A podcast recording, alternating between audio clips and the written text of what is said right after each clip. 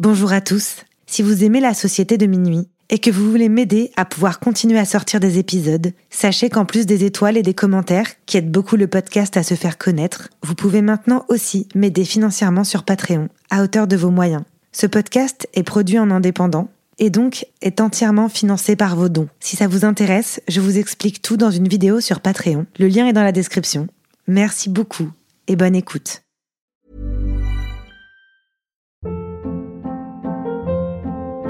Hold up. What was that? Boring. No flavor. That was as bad as those leftovers you ate all week. Kiki Palmer here, and it's time to say hello to something fresh and guilt-free. Hello Fresh. Jazz up dinner with pecan-crusted chicken or garlic butter shrimp scampi. Now that's music to my mouth. Hello Fresh. Let's get this dinner party started. Discover all the delicious possibilities at hellofresh.com.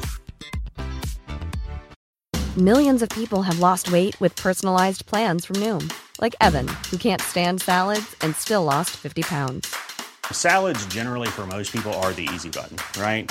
For me, that wasn't an option. I never really was a salad guy. That's just not who I am. But Noom worked for me. Get your personalized plan today at Noom.com. Real Noom user compensated to provide their story. In four weeks, the typical Noom user can expect to lose one to two pounds per week. Individual results may vary. Hi, I'm Daniel, founder of Pretty Litter. Cats and cat owners deserve better than any old fashioned litter. That's why I teamed up with scientists and veterinarians to create Pretty Litter. Its innovative crystal formula has superior odor control and weighs up to 80% less than clay litter. Pretty Litter even monitors health by changing colors to help detect early signs of potential illness. It's the world's smartest kitty litter. Go to prettylitter.com and use code ACAST for 20% off your first order and a free cat toy. Terms and conditions apply. See site for details. La sucrerie. Podcast. On nous appelle la société de minuit.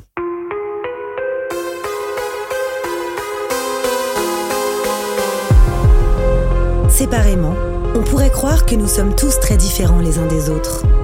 Nos passions, nos vies et nos histoires sont différentes.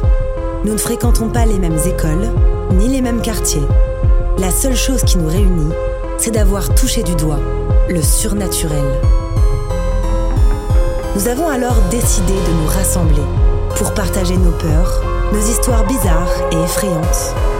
Les uns après les autres, nous reviendrons au cœur de nos angoisses sans souvenirs, aux frontières du paranormal.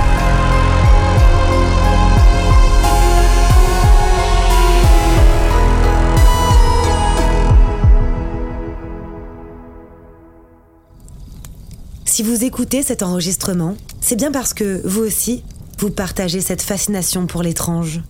Vous êtes les bienvenus. Mais attention, préparez-vous à sortir de votre zone de confort, car les histoires que vous allez entendre se sont bel et bien produites.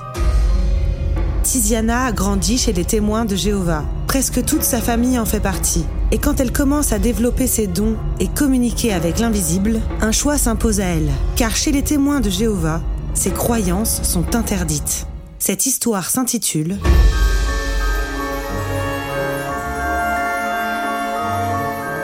Telle mère, telle fille.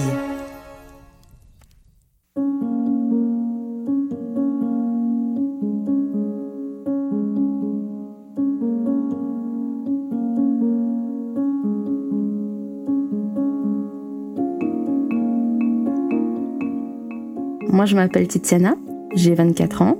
Je suis mariée et j'ai un bébé de 2 ans, une petite fille maintenant. Je suis belge et je pense que vous l'entendrez à mon accent. Je suis vraiment très très contente de faire partie de la société de minuit, moi aussi. De base, je suis témoin de Jéhovah j'ai grandi dans une famille témoin de Jéhovah des deux côtés. Donc euh, la maman de mon papa était très proche des témoins de Jéhovah mais n'était pas témoin de Jéhovah. Euh, les frères, les sœurs de mon papa sont témoins et ma maman, de son côté, tout le monde est témoin de Jéhovah. Donc euh, j'ai vraiment été encadrée par des familles témoins de Jéhovah. Donc histoire de vous de vous expliquer un peu c'est quoi les témoins, c'est une religion monothéiste. Donc ils croient en un seul Dieu. Pour eux, il n'y a pas de Trinité, par exemple. C'est très proche des catholiques, mais il n'y a pas de Trinité. Ils ont une Bible, c'est la même, juste qu'elle est mise en ordre chronologique et pas par ordre alphabétique. Et il y a des endroits dans la Bible où on aurait enlevé le prénom de Dieu, en fait. Donc, euh, il y a des endroits où ils ont remis le nom, le, nom de Dieu. D'ailleurs, euh, que ton royaume vienne et que ton nom soit sanctifié, tu vois. Donc, euh, ils, mettent beaucoup d'importance à, appeler Dieu par son nom, Comme moi, je t'appelle Tatiana, on appelle Jova, Jova. Il faut savoir qu'être témoin de Jova, c'est un mode de vie. C'est-à-dire que du lundi au dimanche, tu es témoin de Jova. Il n'y a pas de pause. Il y a deux réunions semaine. Donc, les réunions, c'est comme si tu allais à l'église, en fait. Donc, on va deux fois semaine et les réunions, on les prépare à la maison. On a des petits cahiers avec justement, par exemple, la réunion de semaine, on va avoir des, versets bibliques à lire et à développer des idées, etc. Donc tu vois, on, est vraiment préparé et les réunions, c'est un lieu d'échange. C'est pas un lieu comme à l'église, je sais pas. On m'a dit qu'à l'église, on était souvent assis et on écoutait le prêtre. Mais nous, en fait, on participe. Il y a des moments où on écoute, mais il y a beaucoup de moments où on participe. Donc tout est préparé. On va sortir en prédication. La prédication, tu sais, les témoins de Jéhovah qui viennent le dimanche matin quand il y a des gens qui adhèrent à ce qu'on raconte, et eh ben à ce moment-là, on va retourner et on le prépare aussi. Tout ça, ça prend du temps, on est d'accord. En plus de ça, on a notre texte du jour. Tous les jours, on lit un texte biblique. Puis, on, donc, on prépare nos réunions, mais on a aussi des études. L'étude individuelle, donc moi, je fais mon étude biblique, par exemple. Mon mari faisait son étude à lui, puis on avait une étude de couple et une étude familiale. Donc, du lundi au dimanche, on est toujours dedans. C'est travail, travail religion, en fait et on essaye toujours d'être le, plus parfait à, ce niveau-là. Chez les témoins de la vie après la mort n'existe pas. Et tout ce qui pourrait s'y rapprocher, c'est du satanisme, du spiritisme, les démons qui, s'amusent avec les humains, mais c'est jamais ta mamie qui vient te dire bonjour par exemple. Avec le recul, je, me dis mais pourquoi un démon viendrait dans ta petite vie d'être humain, lui qui est si puissant? Mais enfin, pour eux tout ça, ça n'existe pas, c'est satanique en fait. Et euh, du coup, bah, ils ont très très très peur de tout ça. Mais malgré tout, il y a toutes sortes de petites histoires qui circulent. Ils sont extrêmement superstitieux. J'aime bien parce qu'à chaque fois, tu sais, il, se passe des choses dans la maison, mais c'est un objet qu'on nous a offert qui est maudit, alors on veut brûler cet objet, mais cet objet ne brûle pas. Et ça, des histoires comme ça, j'en ai toujours eu. Il n'y a pas non plus de bénisseur, il n'y a pas de nettoyeur ni d'énergéticien. Parce que comme c'est des démons, ben, qu'est-ce que l'homme fasse un démon ne sait pas le faire partir. Une congrégation de témoins de Jéhovah, c'est plus ou moins 80 personnes. Ça fait beaucoup à gérer. Donc il y a plus ou moins 8, 6 personnes qui vont gérer des groupes de 10 personnes, qui vont euh, les accompagner tels des bergers, ils disent. De loin que je me souvienne, j'ai toujours eu beaucoup d'intuition. Je faisais des rêves prémonitoires que j'en parlais à mon papa. Je parlais de ça à mon papa et à ma sœur, beaucoup. Mais bon, c'est mon imagination. Tu sais, apparemment, il y a des preuves scientifiques que c'est pas vrai. Donc, tu sais, en tant qu'enfant, bah, au final, tu ne m'écoutes plus, même si je voyais des ombres quand même la nuit, même si je ressentais des présences le jour. Je me disais, c'est mon imagination. J'étais la petite fille qui adorait croire aux fées et aux wings, donc euh, je me disais, c'est mon imagination. Et à cette époque-là, ma grand-mère, femme formidable, elle est très très malheureuse. Mon papa est quelqu'un d'adorable, un vrai nounours mais très sanguin, et ma maman est hyper sensible et a tendance à beaucoup pleurer. Donc tout ça fait que moi je ressens très très fort tout ça. Financièrement, mes parents avaient du mal.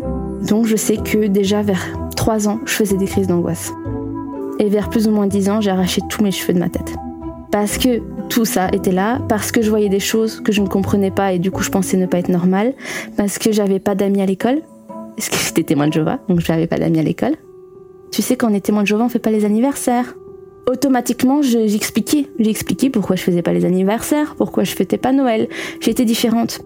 Mais chez les témoins de Jéhovah, j'étais différente aussi, de par mes rêves, de par euh, ma façon d'être en fait. Donc j'avais pas d'amis chez les témoins de Jéhovah non plus. Je me sentais vraiment seule. Donc euh, malgré que je me rends pas compte de tout ça, je sais que ce qui se passe dans mes rêves, ça arrive toujours. Et euh, à l'école, malgré que j'étais harcelée, eh bien les camarades qui me tapaient dessus pourtant, venaient me demander des conseils parce que parfois, ben, je leur disais pas tout de suite, mais j'avais rêvé d'eux. Je savais qu'il y avait telle ou telle chose qui allait leur arriver, ou je voyais très clair dans une situation. Quand il s'agissait d'avoir de l'aide, Tiziana était toujours euh, la bonne poire pour recevoir de l'aide. Et puis, même si je sais que je suis trop gentille, je me dis qu'au moins je suis gentille et que je donne ce que j'ai à donner. Puis, vers mes 8-9 ans, on déménage. Parce que mes parents euh, voulaient faire une boulangerie et cette maison-là était très grande, donc on déménage ici dans ce qui était l'ancienne boucherie, parce que c'était une boucherie avant d'être une boulangerie. Il y avait toutes sortes de croix, il y avait une ambiance particulière.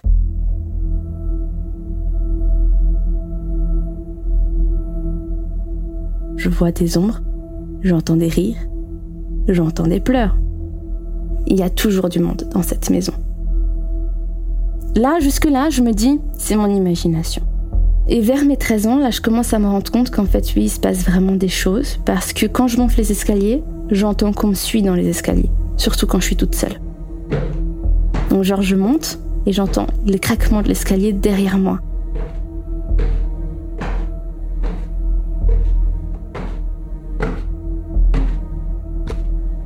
Donc ma technique à un moment tellement c'était anxiogène, je, courais dans les escaliers pour monter le plus vite possible en haut j'essaie de rationaliser, tu vois.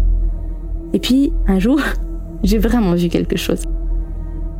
Je suis là dans, la chambre avec ma sœur, on parlait, et puis tout d'un coup, je me sens pas bien.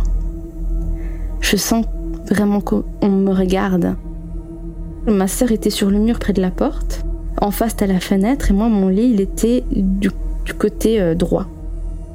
Sur le mur là, je me tourne la tête et là je vois deux grands yeux dans le noir.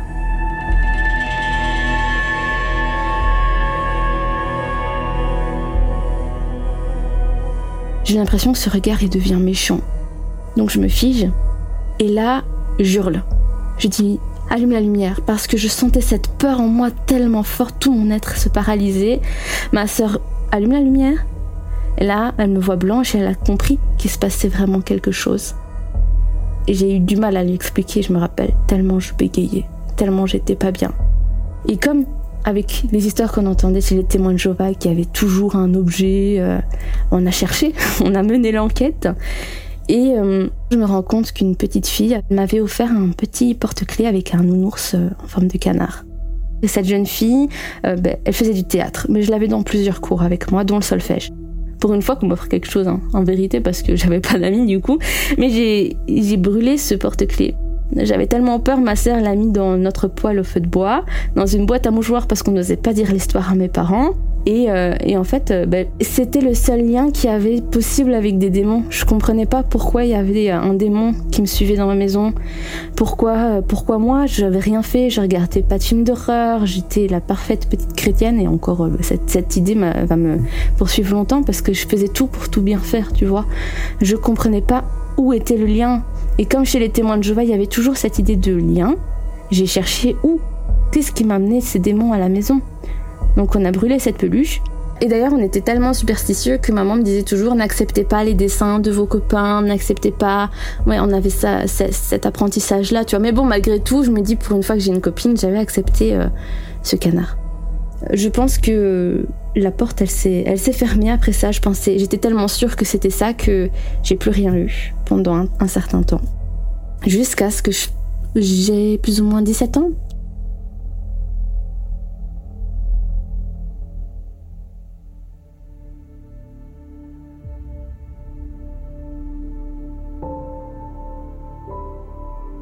J'ai fait des études de coiffure, mais mon papy était gravement malade. Il a eu la maladie de Charcot.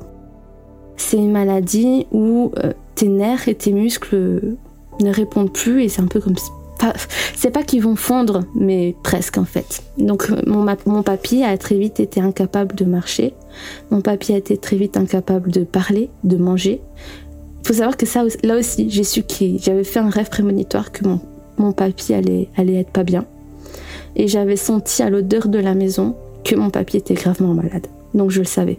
Mais malgré tout, quand on t'annonce euh, que voilà, papy a fait euh, des examens et que papy est gravement malade, ça fait un choc. Et moi, mes grands-parents, c'est euh, quelque chose. on, on s'aime tellement, on s'aime tellement. À côté de ça, j'avais des problèmes de santé, j'étais harcelée à l'école. Bref, dépression. Je pense que quand on est sensible, à chaque fois qu'on a des dépressions, des burn-out, eh bien la porte elle s'ouvre. Donc euh, vers mes 17 ans, je recommence à, à, avoir des choses, à réentendre des pas dans ma chambre. Mais je n'entends pas pleurer, j'entends pas rire. Juste il y a des pas. Je sens une présence. Et de fil en aiguille, pendant longtemps, parce que ça, ce que je te dis là, ça a duré bien un an, deux ans, j'ai commencé à faire des paralysies du sommeil. Et j'en ai fait tellement que je me rappelle plus de ma première paralysie. Par contre, je sais comment ça se passait. C'est-à-dire que donc je dors comme tout le monde Et tout d'un coup, euh, je sentais qu'on s'appuyait sur moi. Donc vraiment une, comme une plaque vraiment contre moi. Et, je ressentais que c'était quelqu'un. Et du coup, je n'arrivais plus à peine à respirer, j'arrivais à peine à bouger. Et la seule chose que je faisais, parce que du coup j'avais peur, je comprenais pas, je criais, j'essayais de crier le nom de Dieu. Et j'essayais de bouger mes, mes doigts pour revenir à moi, pour essayer de m'ancrer peut-être quelque part.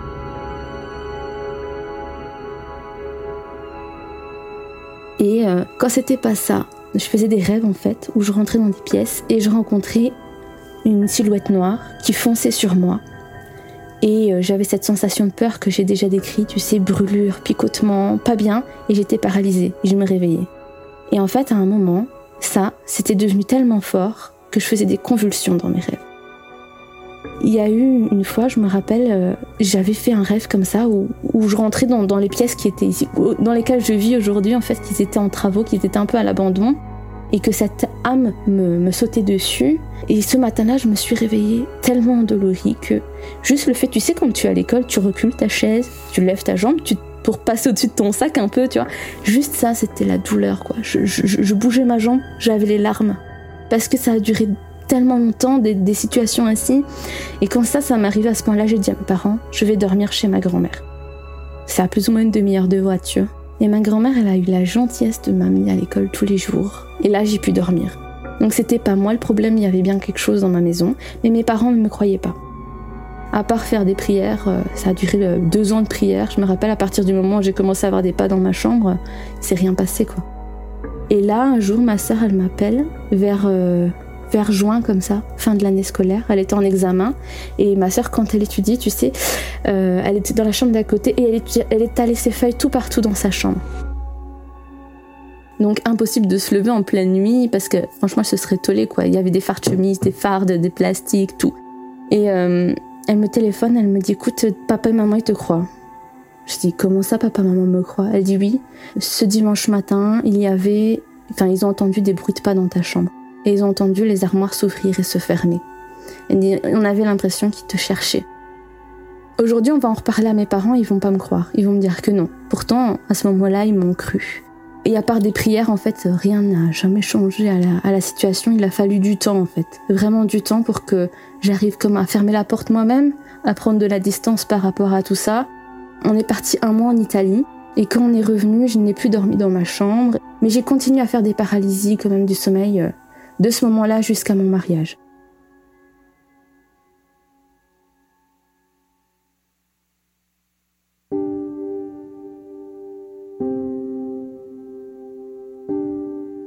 Donc du coup, je me marie, je déménage, puis j'ai accouché. En même temps que j'accouche, je suis revenue vivre chez mes parents parce que mon mari a un projet construction. moi aussi du coup, mais c'est plutôt son projet que mon projet. Moi, c'est plutôt pour lui faire plaisir. On a acheté un terrain et le temps de mettre à place pour commencer, financer le prêt à la banque pour, ben, pour faire tout simplement la, la construction, ben, on ne savait pas payer un loyer avec un seul salaire. Parce qu'à ce moment-là, mon mari m'a dit jusqu'à plus ou moins c'est un an et demi, deux ans, tu ne travailles pas, tu t'occupes de bébé. Donc on est retourné vivre chez mes parents. Puisque du coup, postpartum oblige, revenir vivre chez ses parents, c'est vraiment pas facile. Je vivais que dans ma chambre. Et ma, fille avait sa, petite chambre et la salle de bain, mais c'est tout petit. Donc tenir une maison, faire à manger et essayer que ce soit propre, j'ai fait un burn-out. Je n'arrêtais pas de faire le ménage, de m'occuper de bébé. Je me suis rendu compte quand elle avait quoi Presque un an que je n'avais pu écouter une musique que j'aimais. Pour te dire tellement j'étais dans mon, dans mon truc, puis mes parents aimaient que ce soit nickel. Et c'était jamais nickel, sincèrement. Mon mari travaillait tout le temps parce que du coup, il voulait qu'on s'en sorte, qu'on aille ailleurs. Il voulait qu'on puisse construire notre maison le plus vite. Donc, il travaillait loin parce qu'il est maçon. Donc, euh, il se levait à 5h30 du matin pour être à l'heure au chantier. Et puis, il faisait des heures sup chez des clients à lui. Et du coup, il revenait, il était minuit, parfois une heure. Et si j'avais de la chance, il revenait à 23h. Donc, je vivais dans une petite pièce avec un bébé qui ne voyait jamais son père. Quand son papa était là, elle ne voulait juste pas être avec son père parce qu'elle ne le connaissait pas. Enfin bref, j'étais pas bien. Et du coup, là, euh, j'ai recommencé à me réouvrir quelque part. Au début, c'était que énergétique. C'est-à-dire que je ressentais beaucoup de vibrations, des énergies en général. Je faisais des rêves assez explicites et prémonitoires. Je comprenais pas pourquoi j'étais comme ça et que chez les témoins de Jéhovah, c'est interdit. J'avais rien demandé à personne. Et en fait, je me suis rendu compte que ma fille était comme moi. Arrivé un soir, mon mari travaillait. Ma fille allait se coucher très tôt et elle a fait très tôt ses nuits, donc elle, elle dormait déjà vers 17h30, 18h. Et euh, moi, j'étais en train de, de, lisser mes cheveux. Et là, vous voyez les babyphones, quand on parle, il y a le son et la lumière monte comme ça en accordéon avec le son. Plus c'est fort et plus il y a de lumière. Et là, j'entends qu'on ouvre la porte de la chambre de mon bébé. Donc ça s'allume au babyphone. Et j'entends une voix masculine, sans forcément comprendre ce qui se dit. Et euh, ma fille s'est réveillée et répondait. Et ça faisait vraiment une interaction. Donc moi, je me dis toute contente, chouette, mon mari, il est revenu. J'ouvre la porte de la chambre de ma fille et il n'y avait personne. Et je me suis dit, ok, ma fille voit des trucs. Si je veux aider ma fille, en fait, il va falloir que je me comprenne moi-même pour pouvoir plus tard aider ma fille. Et me dire que peut-être il y a bien quelque chose. Parce que moi, j'aurais peut-être ouvert une porte, désobéi, peut-être je suis pas une si bonne chrétienne que ça, mais ma fille, c'est pas possible.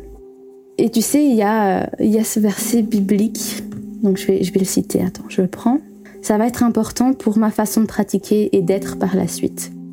On ne devra trouver chez toi personne qui fasse brûler son fils ou sa fille, qui exerce la divination, qui pratique la magie, qui cherche les présages, qui pratique la sorcellerie, qui jette des sorts aux autres ou qui consulte un médium.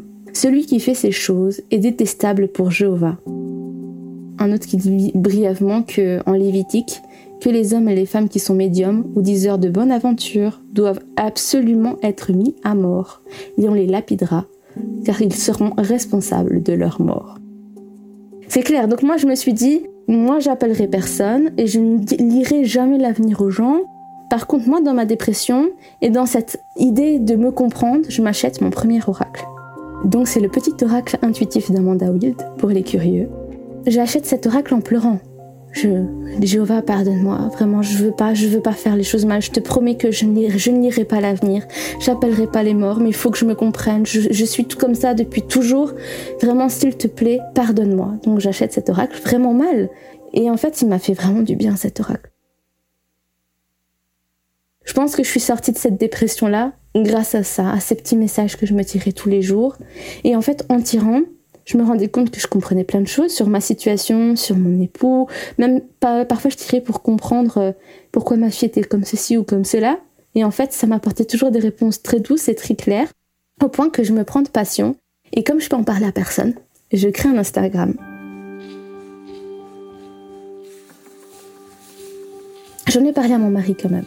Il m'a dit c'est logique en fait parce que toi quand tu me masses, je sens vraiment que tu arrives à comme à, rentrer en moi et enlever les douleurs. Il dit T'as jamais été comme tout le monde, donc euh, si c'est dans l'optique de t'aider, essaye. Et donc je demande aux gens euh, de tirer pour eux, mais dans l'idée du bien-être, pas pour lire l'avenir. Et je leur propose d'offrir un tirage. Et là, j'ai tiré, je dois avoir fait une dizaine de tirages. Et en fait, euh, je connaissais pas les personnes. Elle m'envoyait un message avec le vocal parce que je me connectais au, son de la voix. Et euh, je me filmais pendant une heure et je tirais pour les gens. Et eh bien, j'ai dit des trucs, je ne pouvais pas savoir, des maladies que les personnes avaient, des situations familiales. Et en fait, je me suis dit, ok, je suis vraiment douée pour ça. Et, j'avais vraiment cette impression qu'au fond de moi, j'avais ouvert un tiroir et que je savais faire ça depuis toujours. Ça a vraiment été une, révélation. Mais j'étais vraiment dans cette optique de j'obéis quand même au commandement biblique. J'essaye de d'être moi, de me comprendre pour ma fille, mais en même temps, je suis la bonne petite témoin de Jova. Donc, je faisais mon texte du jour, comme j'expliquais au début du podcast. Euh, j'allais à la salle. Je prêchais pas parce qu'en fait, les gens m'énervaient. De fil en aiguille, j'ai pu trop être à la réunion. J'ai vraiment resté à, la limite de ce que je pouvais pas faire. J'en pleurais souvent et je disais à Dieu, je n'ai jamais regardé un film d'horreur. Je n'ai jamais lu une histoire où il y avait des fantômes, des démons, des trucs. Je suis restée loin de tout ça. Je n'ai jamais appelé tout ça. Pourquoi je suis comme ça? Je dois comprendre pourquoi je suis comme ça. Et c'était vraiment ça ma, démarche. Je savais que c'était mal, mais je devais me comprendre. Du coup, quand j'ai commencé à m'ouvrir, j'ai eu plein de visites. J'avais trop de visites et j'étais pas bien. Et mon papier, en fait, a été un qui était là pour me protéger. Donc, c'est-à-dire que je sentais qu'il y avait quelqu'un, je sentais un lien de famille. Quand je sentais qu'il était là, je m'asseyais à la table et j'essayais d'avoir une conversation avec lui. Mon papy est resté distant parce qu'il a été témoin de Jova aussi. Mais ça n'a pas duré longtemps parce qu'en fait après, il a un peu passé la relève à ma nonna.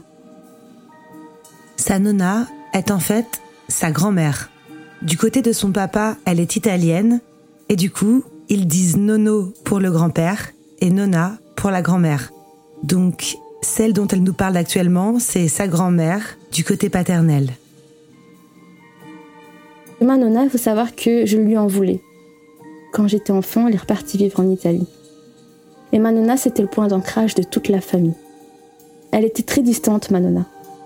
Mais c'est parce qu'elle a une vie très difficile, en fait. Mais du coup, en fait, c'est logique que c'est pas ma nonna qui est venue en première, parce que j'y aurais pas cru. Je l'aurais raboulé et je me serais fermée. La première fois où j'ai eu un contact avec ma nonna, c'est simple, j'avais très mal au dos ce jour-là, j'avais fait beaucoup de ménage.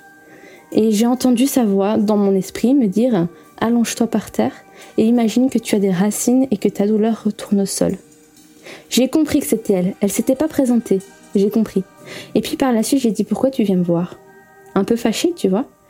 Et elle m'a, elle m'a, expliqué son point de vue à elle sur sa vie. Et du coup, je peux pas, je peux pas expliquer parce que c'est vraiment compliqué. Mais j'ai su que c'était elle. Et c'est elle qui m'a, le, enfin, c'est elle qui me guide en fait. Et c'est un peu euh, mes tirages de cartes et Manona qui m'ont guidé vers la sortie des témoins de Jéhovah. Parce que tu sais, chez les témoins de Jéhovah, euh, ben, c'est Dieu et Satan. C'est le bien et le mal. Et dans la salle du royaume, grâce à l'Esprit Saint de Dieu, un démon ne peut pas rentrer dans la salle du royaume. Et un jour, comme ça, je suis à la salle des témoins de Jéhovah et j'ai la sensation de sentir Manona. J'ai ma fille sur mes genoux qui, elle, voit Manona depuis toute petite et elle lui fait coucou et tout. Et là, elle regarde ma nana et elle lui fait coucou. Et elle me fait Maman Nona Alors je dis Oui, je pense que oui. Et dans ma tête, ma nana me dit Ok, si je suis un démon, est-ce que je peux rentrer? Si vraiment Dieu, c'est Dieu. Je dis non. Je sens ma nana se lever. Moi, j'étais mise tout au fond pour pas déranger, comme j'avais un bébé. Et elle va tout devant là il y avait mon papa. Et tout le long qu'elle marche pour aller voir mon papa, ma petite fille a suivi ma nana du regard. Et donc, elle va, elle revient, et elle me dit, il n'a pas changé.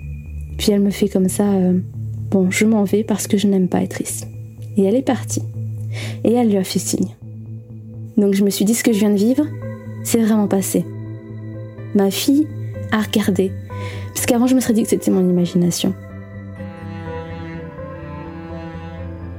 Et donc de tirage en tirage, et grâce à Manona, un peu ma vision de la vie elle a changé. J'ai rien dit à mes parents, juste j'allais plus à la salle des témoins de Jéhovah, j'allais plus à la réunion et je m'abstenais quoi. Je ne lisais même plus, je dois t'avouer, la Bible parce que en fait j'avais eu tellement de preuves que c'était pas vrai que bah, je voyais pas l'intérêt. Par contre, je savais que si un jour euh, je décidais de ne plus être témoin de Jéhovah, il y aurait des conséquences. Mais n'étant pas une menteuse, j'ai dit à mes parents que je n'y croyais plus. J'ai pas eu la force de, leur dire euh, que je tirais les cartes. Parce que pour eux, c'est tellement le mal incarné que je voulais pas leur faire de mal en fait. Je leur ai juste dit écoutez, c'est plus mes convictions. Mais ils m'ont pas laissé expliquer mes convictions. Ils m'ont pas laissé parler, ils ont été très en colère et ils m'ont dit ou tu reprends une étude biblique et tu te fais encadrer, ou tu remets ta lettre et tu n'es plus témoin de Jéhovah. Quand on n'est plus témoin de Jéhovah, il y a deux cas de figure pour ne plus l'être. Ou alors tu as un conseil disciplinaire, donc par exemple tu as, tu as enfreint une règle importante comme euh, l'adultère, et tu ne te repens pas, donc tu es excommunié. Tu ne fais plus partie de la communauté des témoins de Jéhovah. C'est ça que ça veut dire. Ou tu remets une lettre comme quoi tu ne veux plus être témoin de Jéhovah. Donc comme moi, je ne me sentais pas d'avoir plus de pression là-dessus que ce que j'en avais déjà, j'ai décidé de remettre ma lettre. Parce que je ne voulais plus faire semblant d'être quelqu'un d'autre et je ne voulais pas mentir. Ce qui se passait autour de moi, ça se passait vraiment. J'étais fascinée de pouvoir aider les gens avec mes cartes et je voulais pas m'arrêter parce que vraiment j'ai fait beaucoup de bien et j'espère en faire encore longtemps. Donc j'ai remis ma lettre. Et à partir du moment où j'ai pu être témoin de Jéhovah, du coup, j'ai plus de contact avec mon père, j'ai plus de contact avec ma mère, j'ai plus de contact avec ma soeur, mes sœurs, plus de contact avec ma mamie, et ni avec mon tonton qui lui m'a carrément bloqué euh, de partout. C'est dur, c'est dur, dur, dur parce que vraiment, je les aime. Donc euh, c'est difficile. Franchement, c'est le plus dur. Il y a une chose qui est importante que je précise. Je n'ai pas quitté cette religion uniquement pour ça. Il faut savoir qu'il y avait un grand mélange de plein de choses, d'un ras-bol de plein de choses, de choses qui me déplaisaient très fortement dans cette religion, dans la mentalité de cette religion, parce que c'est une très belle religion, Euh, mais c'est une religion, je pense, à dérive sectaire, c'est-à-dire que les gens des fois vont trop loin. Et il y a, euh, en gros, pour, pour juste donner deux trois exemples, euh, cette idée, c'est comme un tout petit village et tout le monde sait tout sur tout le monde et tout le monde a son avis sur tout le monde et tout le monde le fait parce qu'ils sont, ils aiment tellement l'autre, qu'ils veulent que l'autre aille au paradis, qu'il y a tellement de choses qui se passent tout autour, une lourdeur en fait. Et ça, c'est un exemple parmi tout ce qui m'a poussé à partir. Donc, c'est pas ça uniquement qui m'a fait quitter cette religion, c'est un ensemble de choses. Ça, c'était vraiment important que je le dise. Comme j'ai fermé cette porte des témoins de Jéhovah que je ne pense ne pas réouvrir sincèrement, j'ai l'impression que c'est encore plus fort d'avoir accepté ce que je suis. C'est-à-dire que je peux me balader dans la rue et en apercevoir cinq des âmes. J'ai des journées comme ça où c'est tout le temps. Et du coup, comment dire, j'ai l'impression que j'avais besoin de savoir que c'était vrai, comme on a décidé de déménager, que je parle plus à mes parents, que c'était compliqué, on, a, on va aménager une caravane résidentielle sur notre terrain constructible en attendant de bâtir. Donc ben, on, on la rénove un peu, on a refait les fauteuils. Et le cousin de mon papa, qui n'est pas témoin de Jova, qui fait de la couture, a gentiment demandé de recoudre ses fauteuils. Donc on va magasin de tissus. Et là, en passant, je ressens bien qu'il y a une, petite âme cachée derrière les, tu sais, les présentoirs roulette avec tous les tissus différents. Je ressens bien qu'il y a quelque chose, mais c'est pas le moment, donc je m'attarde pas, je ferme la porte entre guillemets. Mais ma fille, non. Elle dit à mon cousin, à quelqu'un, à quelqu'un.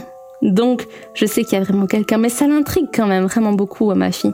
Donc, qu'est-ce qu'elle fait de, de, ses petites mains et de sa force, elle pousse le présentoir à roulette et elle se retrouve derrière. J'avais pas vu. Je cherche après ma fille derrière et elle parle à cette petite fille, c'était une petite fille. Elle me fait Ah, quelqu'un, quelqu'un. J'ai dit Oui, ma chérie, il y a quelqu'un. Mais on est au magasin et je t'ai expliqué que devant les gens, tu ne dis rien pour pas te faire paraître bizarre. Mais il y a quelqu'un. Alors elle regarde la petite fille, elle lui fait Viens. Je dis Ah non, ah non, je veux pas avoir à la maison, tu vas pas me faire le coup d'amener tout le monde à la maison, elle vient pas. Mais si, elle est venue. C'était cocasse parce que au départ je me dis bon, peut-être qu'elle n'est pas vraiment venue. Mais en fait, euh, Abigail, ma fille, a commencé à lui dire bonjour tous les matins, à lui dire au revoir toutes les nuits, à jouer, elle a présenté ses poupées à cette petite fille, elle a présenté son papa, donc devant son père, elle fait Mon papa Tu sais, vraiment comme si elle parle à quelqu'un. Et mon mari s'est dit Ah oui, ah oui, d'accord, en fait, euh, elle parle vraiment à quelqu'un. On entendait du bruit dans sa chambre avec le babyphone. Hein. Et des fois même, elle se disputait avec. Tu sais, comme les enfants, non, c'est tout, non. tu sais, vraiment une relation fusionnelle, mais je sentais qu'il y avait deux âmes avec la fille. Donc elle était venue avec sa famille.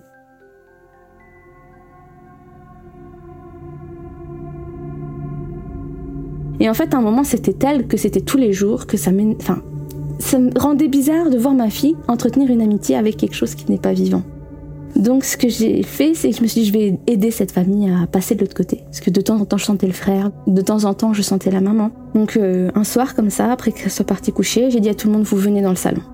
Et j'ai parlé avec eux et j'ai compris qu'en fait, c'est une famille minière. Donc euh, en Wallonie, tout le borinage, c'est des mines. On repose sur des mines. Si un jour ça s'écroule, on est dans le, on est dans le caca parce que vraiment on, est enseveli. J'ai cette idée que le petit garçon recherche son papa mais qui trouve pas son papa. Et que, en fait, si tu veux, le papa était à la mine avec le petit garçon, il a senti la chose arriver, la catastrophe, il a dit à, son fils Va vite appeler tes sœurs, ta sœur et ta maman pour qu'elles se mettent à l'abri, qui travaillait dans une arrière-boutique de tissus. C'est pour ça qu'elle était là, parce que c'était son seul repère à cette petite fille. Le petit garçon était sur le chemin quand tout s'est écroulé. Et le, flash que j'ai eu, c'est que le garçon était, ben voilà, il a fait comme une commotion. Le bâtiment de couture s'est écroulé et en fait, euh, il y avait le feu, il y avait de l'eau, il y avait les deux. La petite fille été noyée, la maman a été brûlée. La maman était rarement là parce qu'elle cherchait après son père. Donc là, pour une fois, j'ai appelé. J'ai appelé le papa. Donc j'ai essayé de trouver son nom. C'est très dur de trouver le nom d'un défunt. Et ce que j'ai fait, c'est que je me suis mis dans un état méditatif. Du coup, j'avais allumé de la sauge et j'avais une pierre sur moi de protection. Et ça a duré un moment, et puis un moment, en fait, il n'était pas content que je le retrouve. Je sais plus vraiment pourquoi, mais il est arrivé en mode Non, m'appelle pas Tu sais, et du coup, j'ai pris peur, mais quand il a vu les membres de sa famille, peut-être que lui était resté dans sa mort, je pense que c'était ça. Il y a eu un moment de joie, La mère qui, de base, ne m'aimait pas, elle laissait ses enfants là parce que comme ça, elle savait qu'ils étaient là, mais elle cherchait après son mari. Et elle m'a dit merci, ils sont passés. Et quand j'ai vu cette joie dans la famille de se retrouver, j'ai encore des frissons. Tu vois, c'est un, un trésor d'être comme ça en fait. Le lendemain, ma fille, elle n'a plus vu cette petite fille. Mais j'ai fait des recherches. Et en effet, sur euh, tout autour de Wamuel, il y a eu un effondrement de terrain minier. Donc là, je me suis dit, ok, j'ai quand même pas mal de preuves que c'était vrai. Et puis ensuite, je parlais avec. Euh, j'étais chez Donato, le cousin que j'ai évoqué tout à l'heure, qui nous aide, qui est très gentil, qui n'est pas témoin, et chez sa femme. Et la maman de, son épouse était là. Et donc, euh, on commence à parler de la vie de ma mère à propos de tout ça. Oui, mais ma fille parle au démon. Ma fille, euh, elle fait honte à la famille parce que parce qu'elle renie un peu nos croyances. En bref, tout ça. Et je lui explique que voilà, moi, je n'appelle personne mais que quand ils se présentent à moi qu'ils ont besoin d'aide, je ne peux pas faire autrement que de les écouter et de leur venir en aide. Donc chacun commence à raconter un peu ses histoires.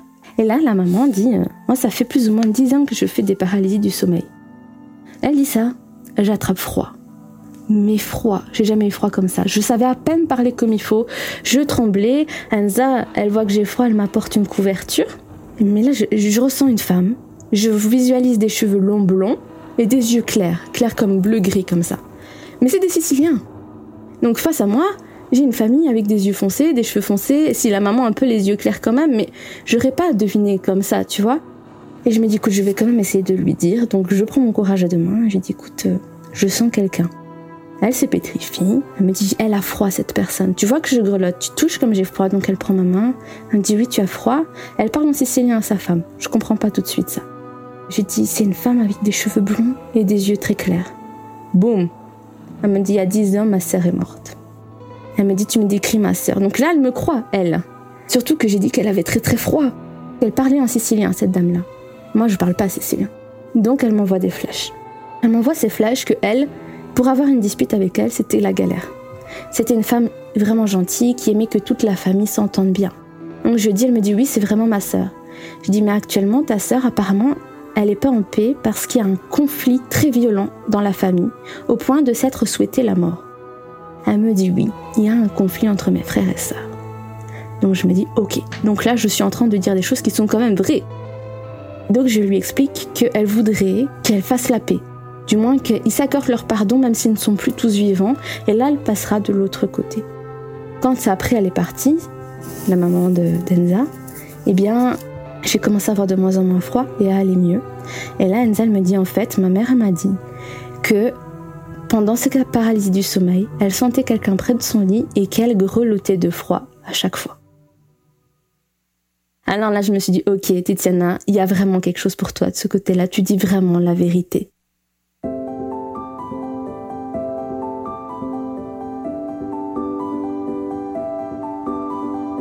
Ben, aujourd'hui, j'ai plus peur, clairement j'ai plus peur parce qu'autant au départ euh, j'avais cette peur face aux esprits, face aux démons, face à tout ce que tu veux, comment tu les appelles. Aujourd'hui j'ai plus peur. J'ai eu que des expériences positives. Comme chez les êtres humains, il y a des fois des gentils, des fois des méchants, mais euh, je leur dis tout simplement que je ne veux pas m'occuper d'eux, qu'ils peuvent partir, et ils partent. D'ailleurs ma fille aujourd'hui, quand une âme rentre dans sa chambre, si elle ne veut pas la recevoir, je lui ai appris à le faire partir. Elle fait un petit signe de protection euh, qui m'est propre avec ses mains et elle dit partir. Aujourd'hui, il y a toujours du monde dans la chambre de ma fille. C'est des enfants qui font la fiesta quasiment tous les soirs. D'ailleurs, elle est contente de dormir. Elle demande, elle est comme ça, et on entend vraiment qu'elle papote et qu'elle joue et tout. Mais euh, ça dure, euh, ça dure quoi? Le temps qu'elle s'endorme et puis c'est tout. Mais c'est plus constamment pendant la journée et tout ça parce que J'étais dans sa chambre, je leur ai expliqué que c'est une enfant qui doit avoir une vie normale et qu'elle ne pourrait pas avoir des contacts avec des gens physiques et des gens invisibles en même temps. Et que pour son bien, ce qui se passe à la maison se passe à la maison et le reste, on la laisse tranquille. La religion, il n'y a personne qui a la vérité. Tu sais, les témoins de Jéhovah disent beaucoup j'ai la vérité, c'est la vérité, dans la vérité. ils nomment leur religion la vérité. Et en fait, c'est quelque chose que les musulmans vont faire, les catholiques, enfin vraiment, c'est quelque chose que toutes les religions font, mais je pense que personne n'a la vérité. Il y a des très bonnes choses un peu partout, mais il y a aussi beaucoup de mauvaises choses un peu partout, et la vérité, en soi, je pense qu'elle n'existe pas. et qu'on doit avancer avec euh, ce qui nous parle, ce qui nous fait vibrer et, aller euh, vers le mieux en fait, donner juste le meilleur de nous-mêmes, le plus d'amour qu'on peut donner. Maintenant, euh, on ne sait pas ce qui se passe après la mort et je pense que on le saura que quand on mourra. Et puis on reviendra certainement encore dans une vie ici sur Terre et, à ce moment-là on l'aura oublié. Mais c'est comme ça. Pour conclure, je dirais que je suis assez fière du chemin que j'ai parcouru j'ai envie de vous dire que c'est pas aussi méchant que tout ce qu'on peut entendre comme histoire. C'est vrai qu'il y a parfois des, âmes plus méchantes, mais si vous laissez la peur vous envahir, certes elles vont s'accrocher. Je pense qu'il y a toujours moyen de s'en débarrasser. Après, ça fait pas des années non plus que je, vis tout ça, mais je pense que bien souvent, c'est super positif. Et j'aimerais conclure vraiment en disant ceci. Que ce soit n'importe quelle croyance ou religion, il faut qu'elle vous rende heureux si elle vous met de la pression, si elle vous met de la peur, si elle vous met de la tristesse, c'est pas normal. Parce que nos croyances, elles sont là pour notre bonheur, pour nous avancer dans la vie. Il est important que personne ne vous dise quoi croire, quoi faire quoi penser. C'est seulement vous qui décidez ce que vous avez envie de croire, pourquoi vous le croyez, pourquoi ça fait sens pour vous? Il n'y a personne qui a le droit de vous dire ce qui est vrai, ce qui est faux. C'est à vous de le décider. ce libre arbitre, dans la religion est super important. Il faut que vous arriviez à faire le tri de ce qui vous appartient ou pas. Vraiment, j'ai envie, à travers ce témoignage, vous livrer ceci. Soyez heureux. Une croyance, elle est là pour vous faire avancer et pour vous rendre heureux. Voilà, je vous souhaite le meilleur.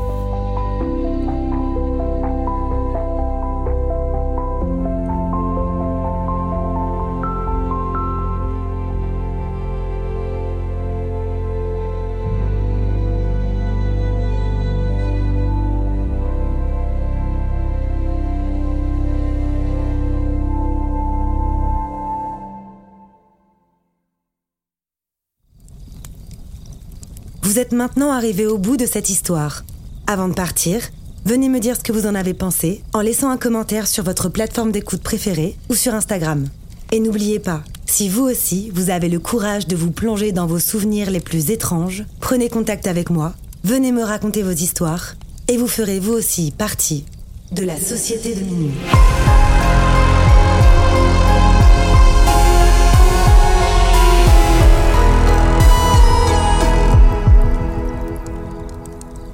Ce podcast a été imaginé, réalisé et monté par votre hôte, Tatiana Benamou. Il est produit par La Sucrerie, mixé par Dimitri Benamou, et la musique du générique a été composée par Jérémy Marlon.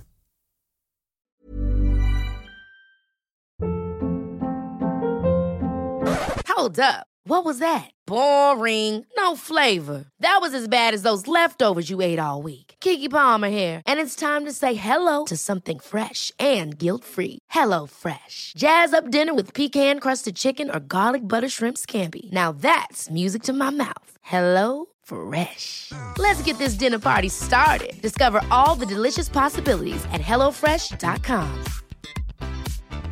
Hi, I'm Daniel, founder of Pretty Litter. Did you know cats tend to hide symptoms of sickness and pain? I learned this the hard way after losing my cat, Gingy. So I created Pretty Litter, a health monitoring litter that helps detect early signs of illness by changing colors, saving you money and potentially your cat's life. Pretty Litter is veterinarian developed, and it's the easiest way to keep tabs on your fur baby's health right at home. Go to prettylitter.com and use code ACAST for 20% off your first order and a free cat toy. Terms and conditions apply. See site for details.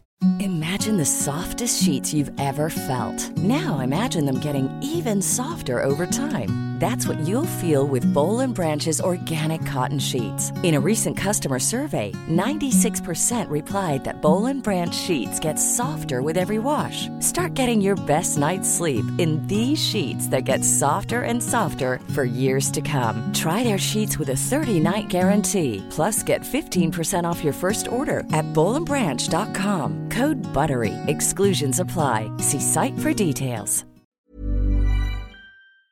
Ce podcast est produit en indépendant et donc est entièrement financé par vos dons. Si vous aimez ce podcast et que vous avez envie de le soutenir pour qu'il puisse continuer à exister, vous pouvez maintenant le faire sur Patreon à hauteur de vos moyens. Le lien est dans la description. Merci à tous.